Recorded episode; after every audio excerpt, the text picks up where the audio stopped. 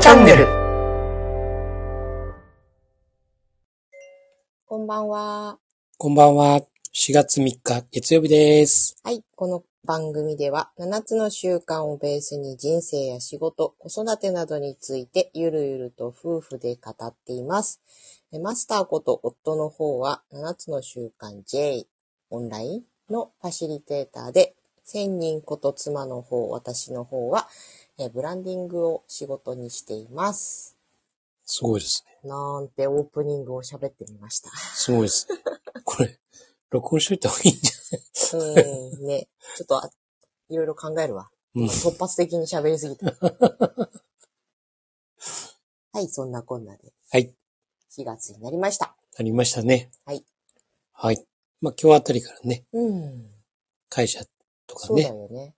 まあ大学卒業してうーん。働き始めるの就ね、職、新年度、入社日？だよね。うん。まあ緊張したんじゃないでしょうかね。ね。ねうん。ドキドキだったね。入社式とか？俺はないんだよね、入社式。あ、そう。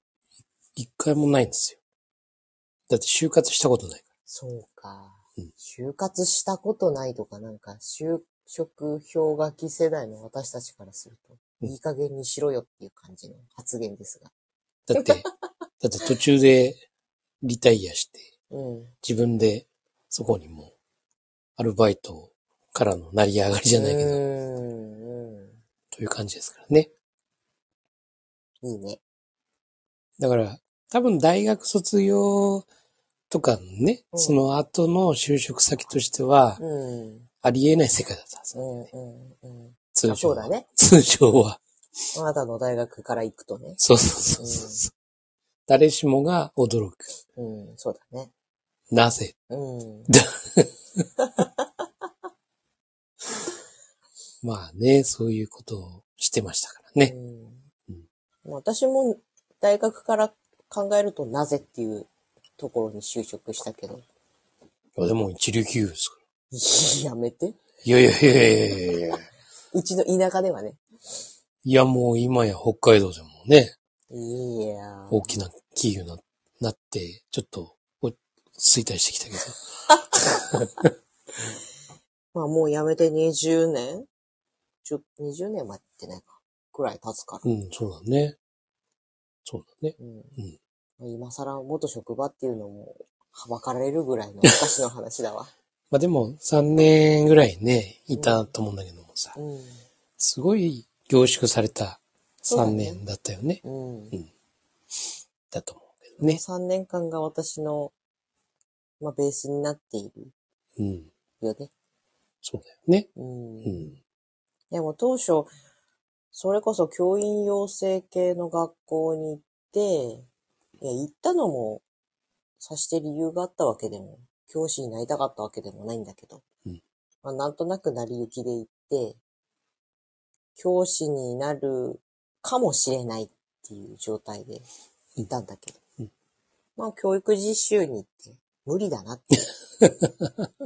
これは自分には無理な世界だなっていうのを痛感してね、すぐさま方向転換して私は民間就職にします。でもうちの大学は、うん教師にならなかったら次は公務員。これがもう当たり前っていうか、これで9割方行く。うん。だから、民間に行くっていうのは、もうなんかなんていうの、とんでもないやつだっていううん。感じ？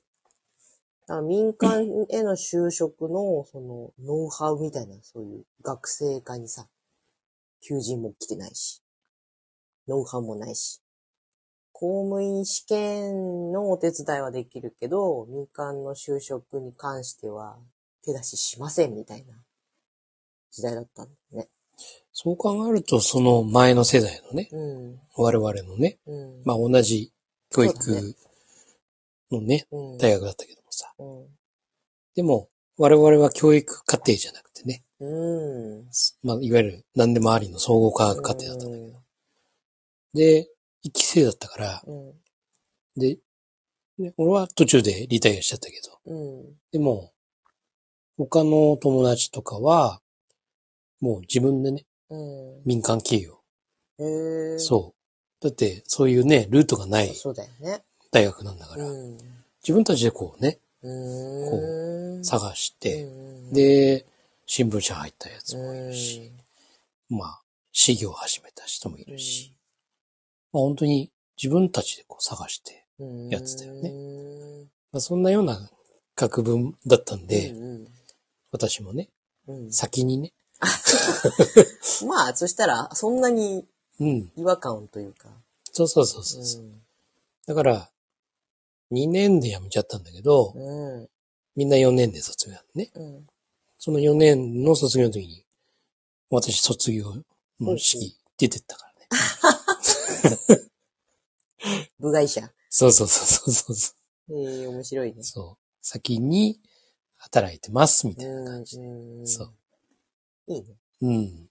すごい面白かったね。うん。ところが、まあ、私の、私は就職氷河期ドンピシャ世代だからさ、同じ同期の子たちが、教員免、教員に合格したっていう方が少ないっていう。おーみんなだから臨時教員とか、そういったことでこう、なんとか職を得るっていうような状態？まあ、その、その影響もあってさ、うん。今ね、そうだね。先生が足りないとかさ本当だよ。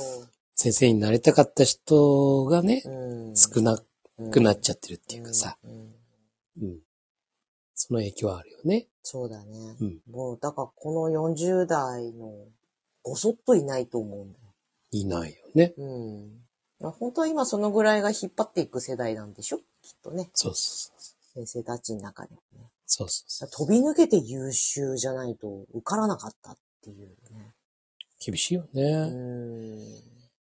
もうちょっとね、長期スパンで見たらね、うんいろんなことが考えられたのかなとは思うんだけどもね。そうだね。だから結局臨時教員とかでずっとやり続けてるうん。としんどいじゃん。うん。だから途中でやめ、やっぱやめたってなっちゃう方が多かったんじゃないかな。そうだよね。うんだから今は40代就職氷河期世代で先生やってる人っていうのは飛び抜けて優秀だったっていうところなんだけどさ。うん。それが何をもって優秀としたのかはちょっとね、そうだよね。わかりかねるのうん。そうなんです。で、なんか、ちょっとね、不条理なものを感じないわけじゃないんだけど、うん。こうよく言われる、なんだろうね、その、もう、氷河期世代は、本当に外れくじを引いたっていううん。論調じゃない？うん。まあ確かに大変だったよ。うん。私はうまいことさ、粘りがちで就職できたけど。まあそれも、なんだろうね、自分で掴み取ったって言ったらちょっとおこがましいけど、もう本当、就職浪人してでも入りたいと思った会社だったから。うん超粘ったよね。うんすごい倍率だったはずなんだけどさ。うんそういう点で、運っていうのももちろんあると思うんだけど、なんか、時代とか世間とか政治とかうん。のせいだけにするのもどうなのかなと思ったりする。当事者としては。まあ、どの時代もさ、うん。あるよね、いろいろね。うんだから、その時にね、その、一般的にね、こう全体的に見ると、うんね、厳しい、就職が厳しい時代だった。うんもう、ものもあればさ。ね、ものすごい、こう、就職しやすい時代もあっただろうし。でもこれ全体的な話だから、うん。その個人個人の中でね、うん見た時にね、みんながそうかったら、うん。そうじゃないとね。そうだね。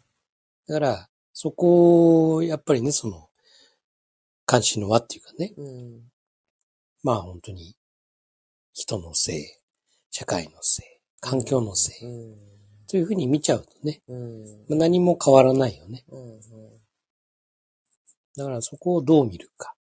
そうだね。うん。だから我々もね、すごい人数いたから、そうだよね。すごかったんですよ。うん。人が多くってう。ん。だから、当然ながら頭いい人もたくさんいたしね。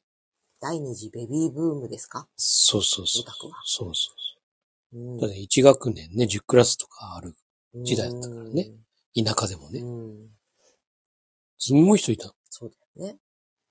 誰っていう。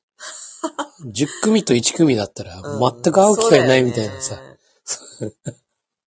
知りようがないぐらいだね。そうそうそうそう。なんならい、い、一回も会わない人もいたかもしれない。そうそうそうそう。ほんとすごいいっぱいいたんですよ。うん。もう小学校、中学校、高校。うどこの世代でもね、ん。人ばっかりいて。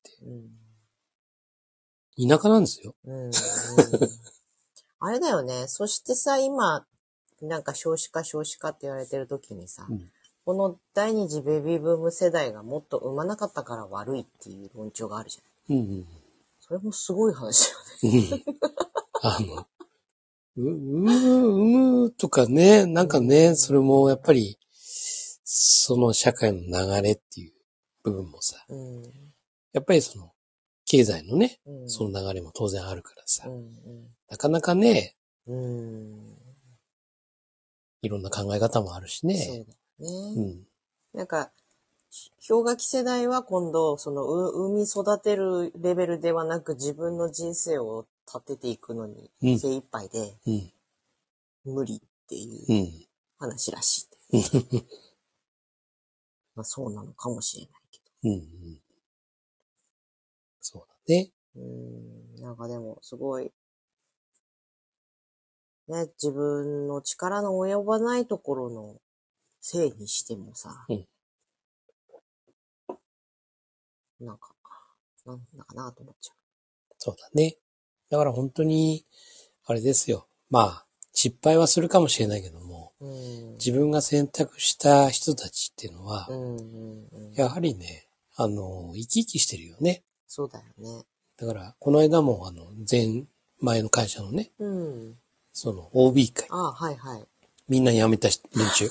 すごい回だね。そう。それをこう、ドーンとね、声かけて、うん。まあ、10、12、3人集まったんだけどうも、ん。まあ、みんな本当にね、うん。明るいんですよ。うん。やっぱりね、あの、自分がやっぱり選択して、うん。その上でね、今があるっていうところでね。もちろん、こう、前のね、職場よりも、ちょっと給与が落ちちゃったとかね、うん。いうのも、中にはいるんだけども。うん。でも、それでも、やりがいがある仕事だとかさ。うん。まあ、本当にいろんなそういう人間関係の部分とかもね、うん。非常にこう今、ものすごい今、いい環境で働けられてるとかさ。うん。という人たちもいたり、まあ、もう引退したうん。大先輩の人たちもいたりしてさ。だから本当になんか、こう、みんな、まあ、決してその前の会社が悪いっていう話じゃなくて、うん。うん。結局自分たちが決めて、そうだね。そう、やめて、うん。で、まあ、過去を振り返りながら、うん。で、今はどうなの？って言ったら、いや、今はもう、すごく。うん。ただ不安はいっぱいあって、みたいなね。うん。まあそこでほら、先輩たちがさ、うん。まあそういうこともあって、でもこういうこともあるからねっていうことをこう教えながらね。まあそんなような飲み会だったんで。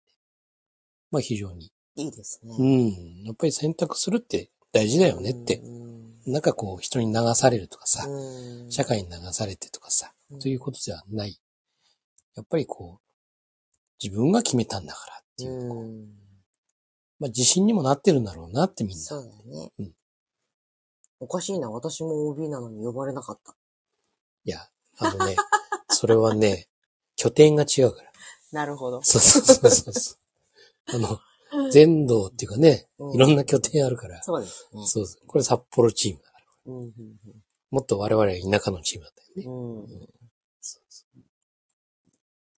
まあそんな感じで、その、自分の、まあ関心の輪っていう、うんと影響の輪っていう話の、うん謎の習慣にあるように、うんそれをちょっとね、新年度結構さ、あるじゃない？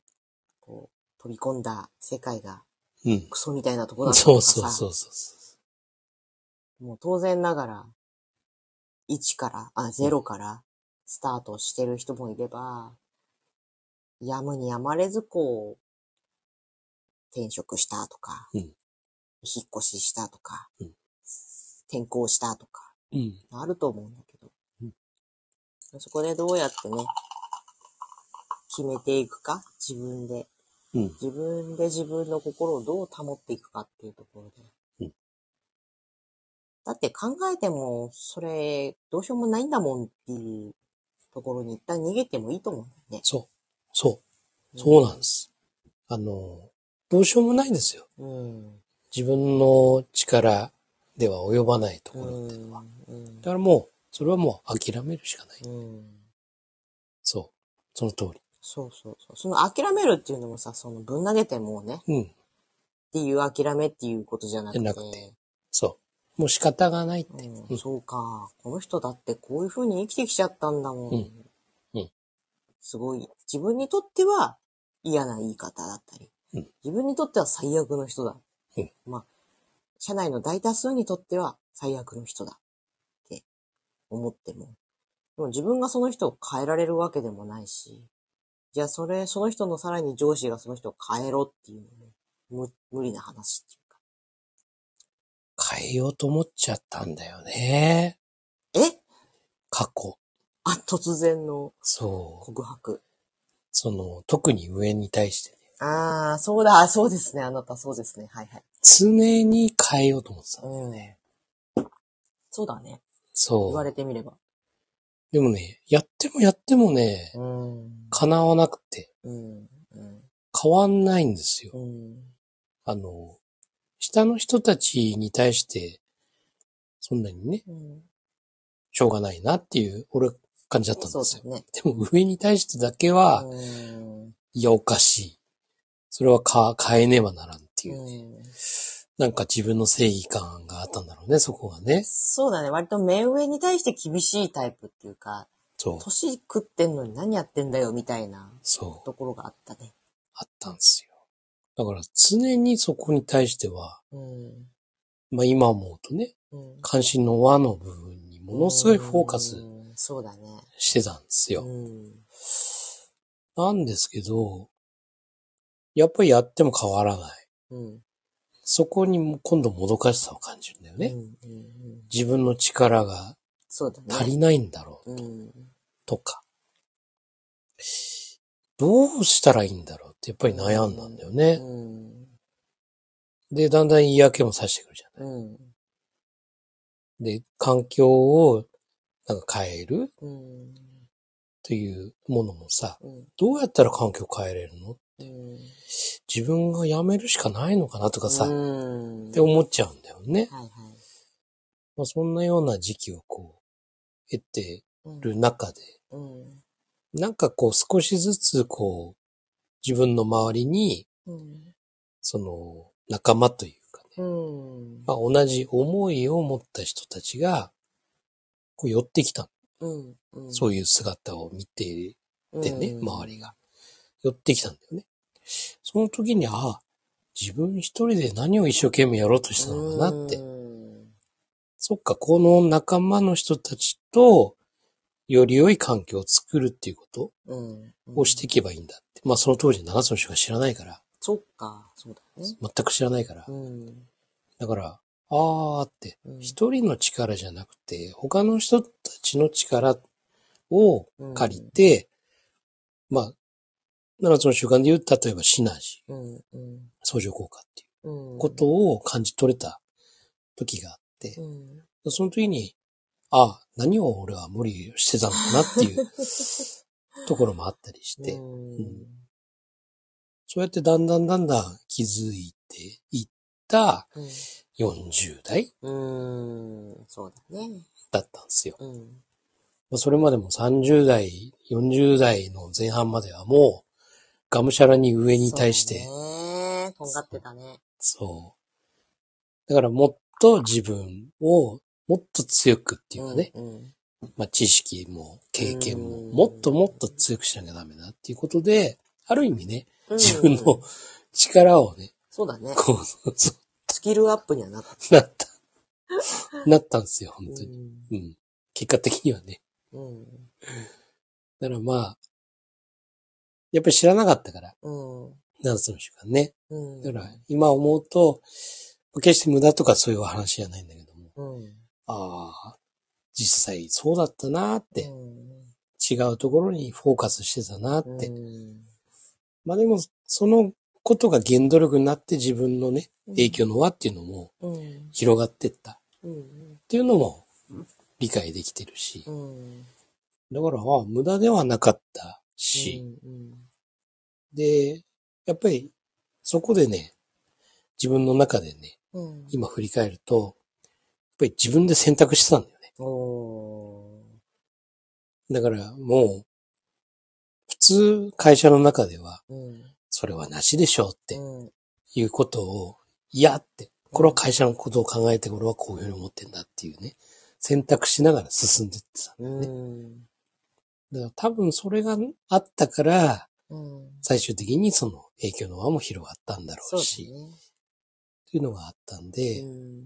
だからやっぱり自分で決めて、人に流されるんじゃなくて、うん。で、自分で行動して、うん。で、結果、なかなか出なくて、うん。で、また思考して、うん。で、行動を起こしてっていうことをやっぱり繰り返したんだよね。うん。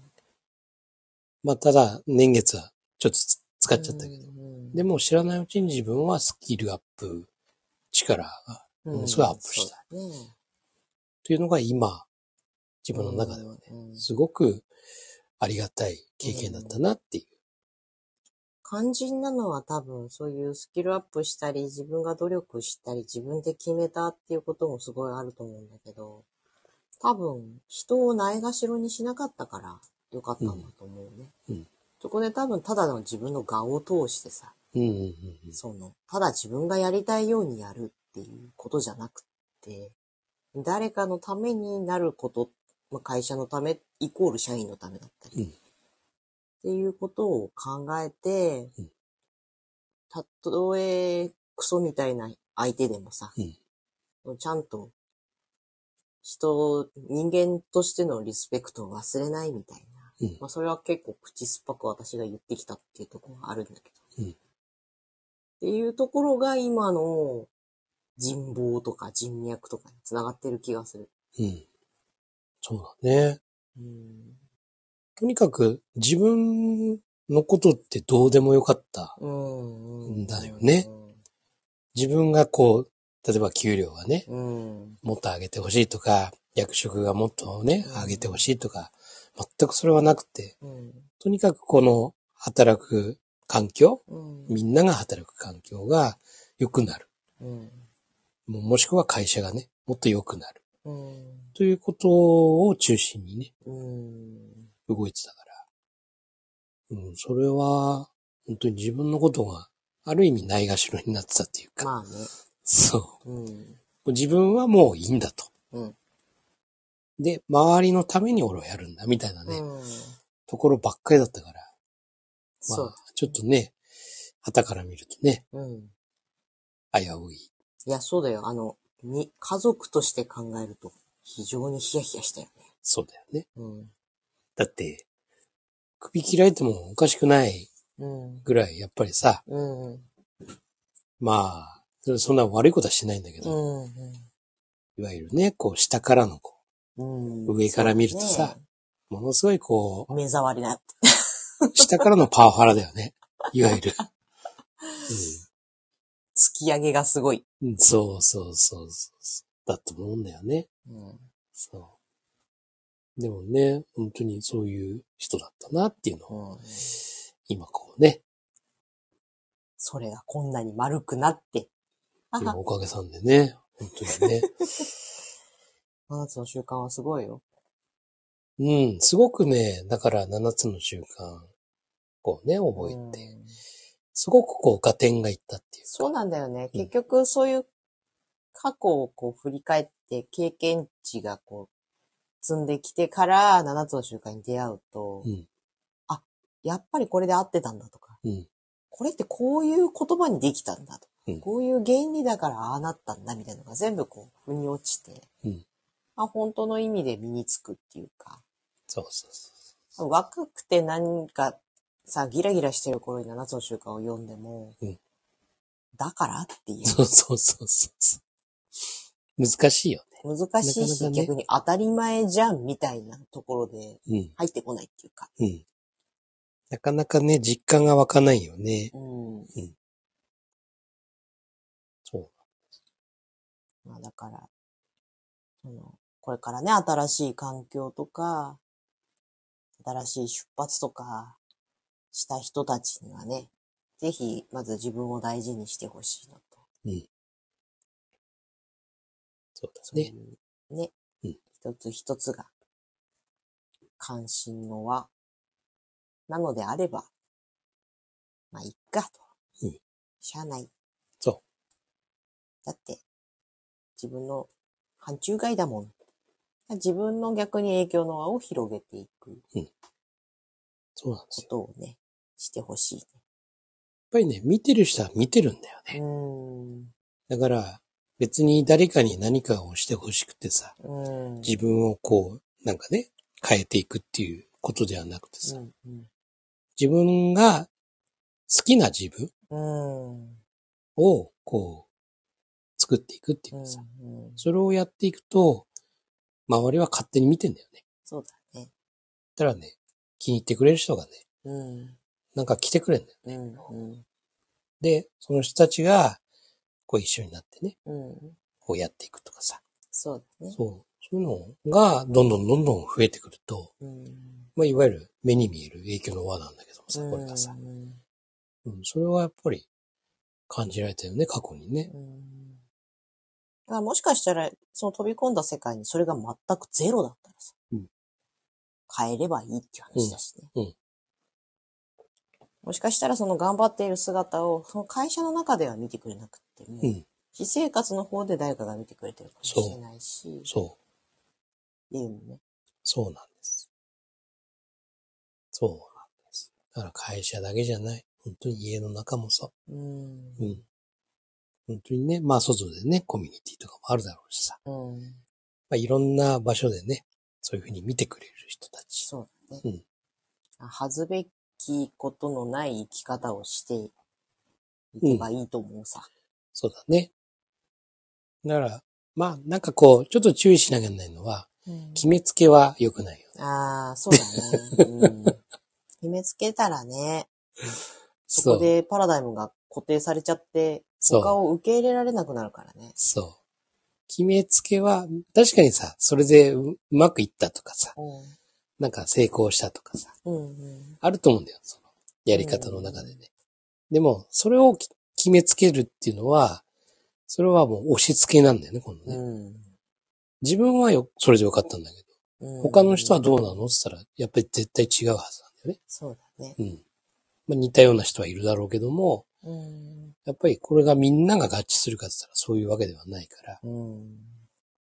ぱり本質の部分を、それをね、そうね。そう、うん。こう、他の人たちにね、知ってもらうっていうのはいいと思うんだけど、うん本質をね。うん。なんかね、そういう表面の部分を、これだっていう決めつけっていうのが、一番ちょっとうん。危ないというか、うんそうだ。うん。そのパラダイムと決めつけとの話で、全く関係なさそうに見えて昨日繋がってるなと思ったのが、私、昨日、おとついぐらいからその仕事でね、ホームページを引っ越しさせるっていう。うんまあちょっと詳細はあれなんだけど、作ったホームページを移植するみたいなうん案件があってですね。A という方法でやろうと思ったら、いろんな理由があってできない。じゃあ B という方法でやろうと思っても、それもダメだった。で C という方法が残っているは非常にリスクが高い。でじゃあ、どうするどれを取る？どれを取るっていうかもう C しかないって私の中であって、で A はダメ、B は全然ダメ、C、だから私の世界には A と B と C しかなかったんだよね。で、なんとか C でうまいこと、あ、D っていう方法もあったか。でも D もできなくはないんだが、非現実的。私としては D に落ち着いてくれればよかったけど、それは無理で、じゃあ一番リスクが高い C でやらなきゃいけないか？ってなって、もうやろうと。だってそれしかないんだからっていうパラダイムになってた。で、いざ取り掛かった時に、いいという案が自分の中で湧いたんですよ。もうそのいいっていうのが湧いた理由は、一回全部やめたの？考えるの？頭の中ずーっとものすごい勢いで考えて、A なし、B なし、C だ、いや D、D もなしって言ってやっていたのを、待って、本当にそう？って。もしかして、もっと簡単じゃないんだけど、私が頑張れば、リスクが少なくて確実な方法ができるんじゃないって。でもそれって実際に手を動かしながら、少しずつ少しずつほぐしていった先に出てきた最後の案だったの。で、ただそれは自分にすごく負荷がかかる。でも、自分が負荷がかかって、でも安全確実な方法があるなら、それに越したことはないなと。もうあとは、自分がやればいいだけだ。って言って、やって、まあ約一日、丸一日かかったかな。やり遂げたんですよ。うん。そして今祝杯をあげてんだけど、自分で。うん。めちゃくちゃ疲れたし、本当にこんなに労力をかけるつもりじゃなかったっていうか、うん想定のをはるかに超える労働量になっちゃったわけだよね。うん自分的には。だけど、結局誰も、こう、リスク、結局お客様にリスクを背負わせることもなく、できたっていうところで。非常にね、良い選択をしたなと思ってんだけど。うん本当になんかもうダメだ。もう D までしか見つからないってなった時からの自分のその思考の枠を一旦外して、本当に？って、もう一回見てみよう。ちょっといじってみようとか、少し掘ってみようとか、そうした時に出てくる最良の方法みたいなのが。だから、人知を尽くして天命を待てじゃないけど、なんかそういうことを感じた、この二日間あの、非常にね、それはね、た。あるんですよ。うん。うん。だから、ものすごい悩む。うん。いや、できない。うん え、なんでだろう。うんあの、まあ、システム的なことじゃなくてもさ、うんいろんなそういうね、何かを、例えば一つの規定を決めるときとかさ、いうん。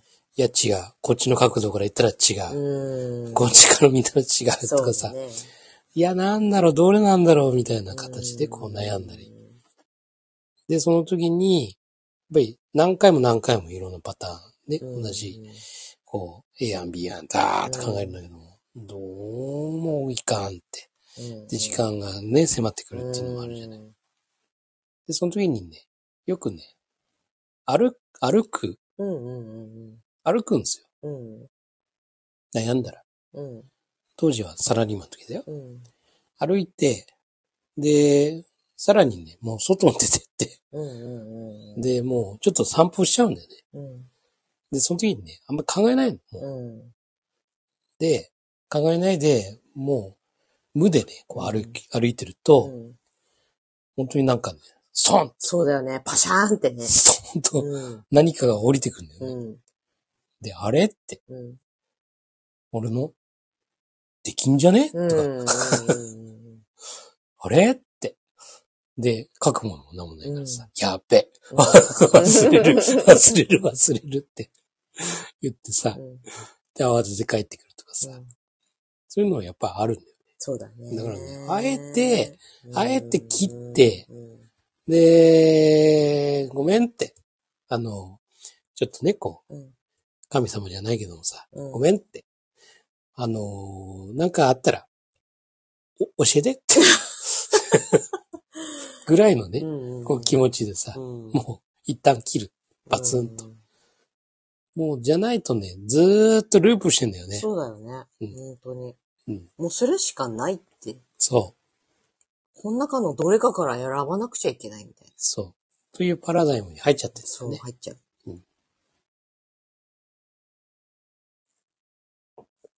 そういうのあったな。ねうん、懐かしいな。うん。うん、そう、40代の頃はそうだったえな。うん。まあ今でこそね、こう、いろんなことをこうさ、うん。やっぱり経験してるから、そうだよね。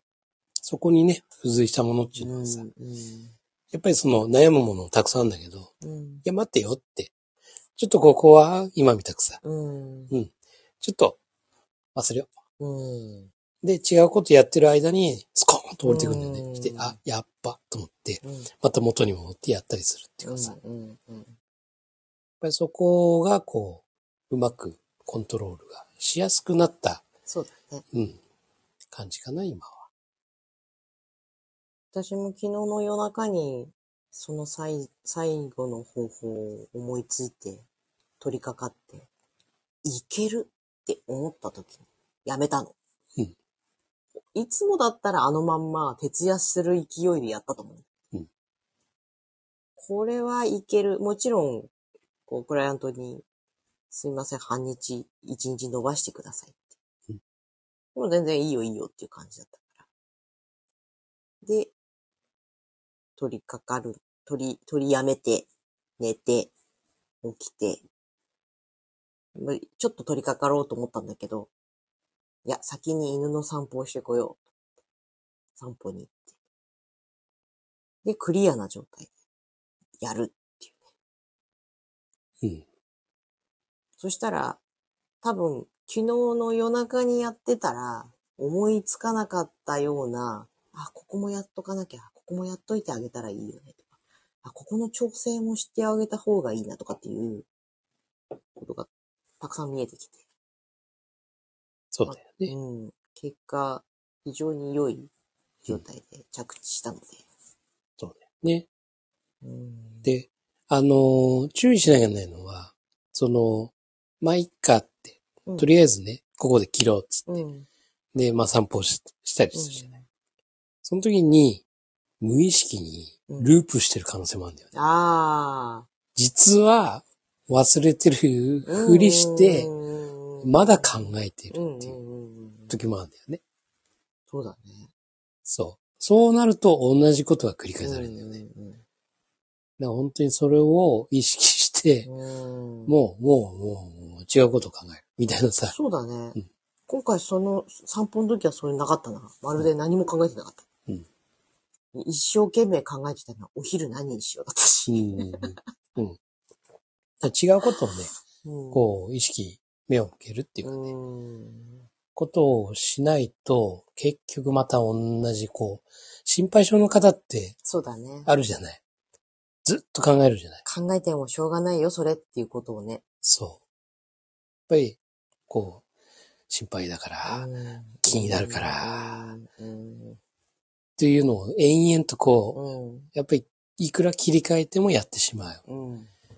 そこはちょっと、本当の切り替えにならないから、うん。うんそこは注意なんだろうなって、はいうん、っていうのはあるよね。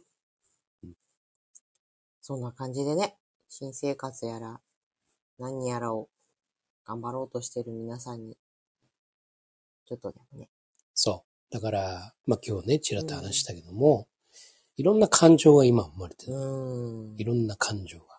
不安だったり。うん、うん。まあ、中にはね、怒ってる人もいるかもしれないしさ。うんでもその感情は生まれる前に、その前に思考があるんでしょ、うん。と私は思って思考があるから感情が生まれるよね。る。うん。それはなぜかというとさ、やっぱり、例えばき期待している思考とかさ、うん。うん。いうものがあってさ。そうね。だから実際にね、今日出社したらさ、うん。なんじゃこりゃってん。